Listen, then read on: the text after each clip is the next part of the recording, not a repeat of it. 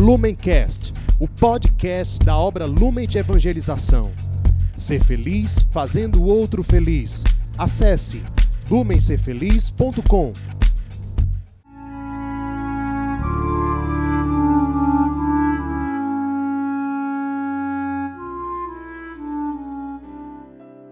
Os santos são sinais da presença do ressuscitado na história.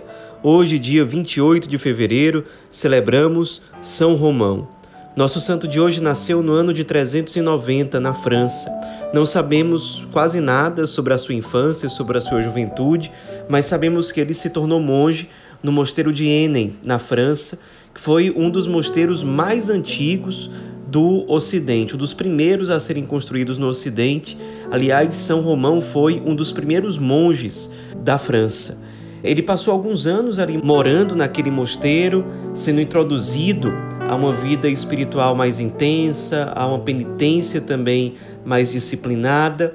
Porém, com o tempo, ele achou que as regras monásticas estavam muito brandas para ele. Ele sentia a necessidade de uma ascese ainda mais intensa, ainda mais desafiadora. Então ele saiu do mosteiro e foi morar em montes desertos, especialmente alguns que ficavam já na fronteira com a Suíça. Ele passou alguns anos ali morando sozinho, escondido, em total silêncio, vida contemplativa, ascese, penitência, vivendo como um verdadeiro eremita. O irmão dele, que se chamava Lupicino, queria muito reencontrar o irmão, então viajou à procura dele, ele não tinha certeza exatamente sobre onde Romão estava, mas depois de muita procura, depois de alguns anos, ele conseguiu encontrar Romão ali no deserto e acabou se tornando discípulo de Romão. E foi sendo introduzido à vida eremítica pelo irmão. Aos poucos, outros jovens foram aparecendo, se juntando a eles, e foi se formando uma pequena comunidade de vida religiosa consagrada. Todos ali, especialmente Romão e Lupicino, eram homens muito místicos, de profunda espiritualidade, de profunda intimidade com Deus. E aconteceu com eles aquilo que acontece em geral com aqueles homens muito santos, muito próximos de Deus. Eles são muito tentados.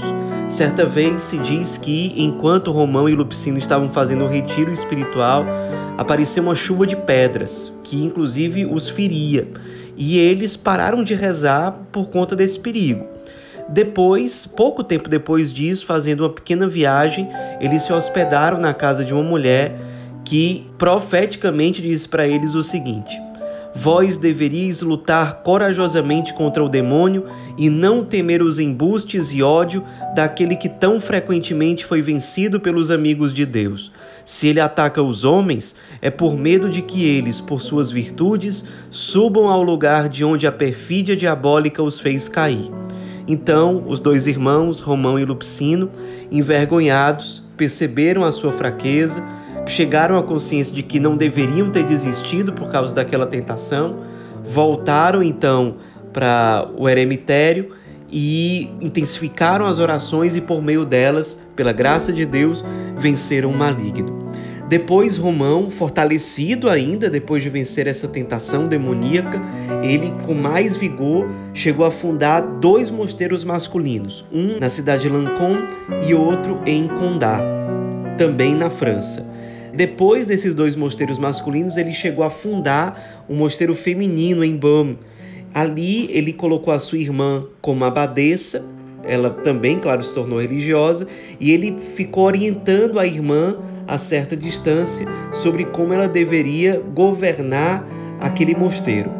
Os dois irmãos juntos, Romão e Lupicino, faziam um trabalho de acompanhar os dois mosteiros masculinos se revezando nessa função. A última palavra sempre era de Romão, mas os dois estavam sempre em profunda sintonia. Foi conhecida também uma viagem, uma peregrinação que Romão fez até o sepulcro de São Maurício, em Genebra, na Suíça. Ele, nessa peregrinação, foi acompanhado por um discípulo dele, monge, chamado Pelade. Eles, durante essa viagem, se hospedaram num casebre onde moravam dois leprosos. E Romão, vendo naqueles dois leprosos a presença do próprio Cristo, fez questão de abraçar os dois. E no outro dia, no dia seguinte, já de manhã cedo, milagrosamente os dois leprosos estavam curados. Aliás, vários outros milagres, curas extraordinárias aconteceram na vida de várias pessoas por intermédio de São Romão ao longo da vida dele, quando ele saía numa peregrinação, quando ele saía para fazer momentos de evangelização, de pregação. Isso era muito comum que acontecesse. De fato, ele era um santo extraordinário, um homem muito místico. Voltando dessa viagem que ele fez até o sepulcro de São Maurício, ele decidiu intensificar a solidão, a vida de oração, o silêncio.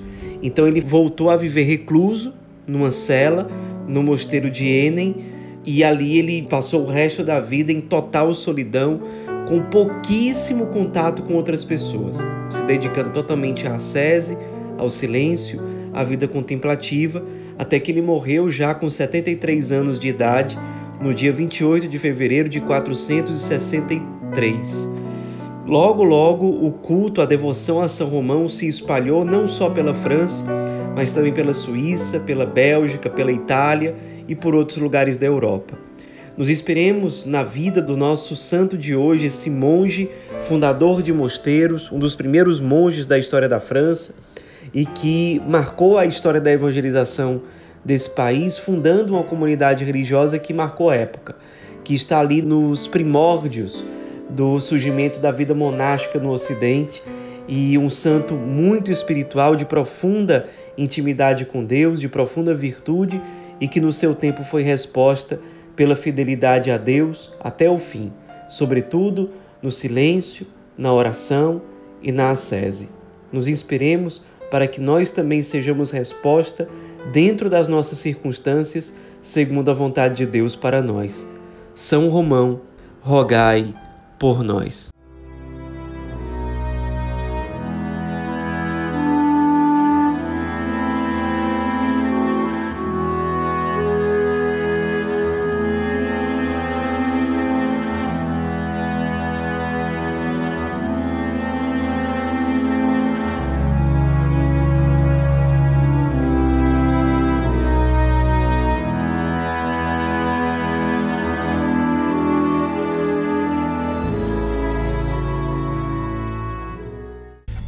Lumencast, o podcast da obra Lumen de Evangelização. Ser feliz fazendo o outro feliz. Acesse lumencerfeliz.com.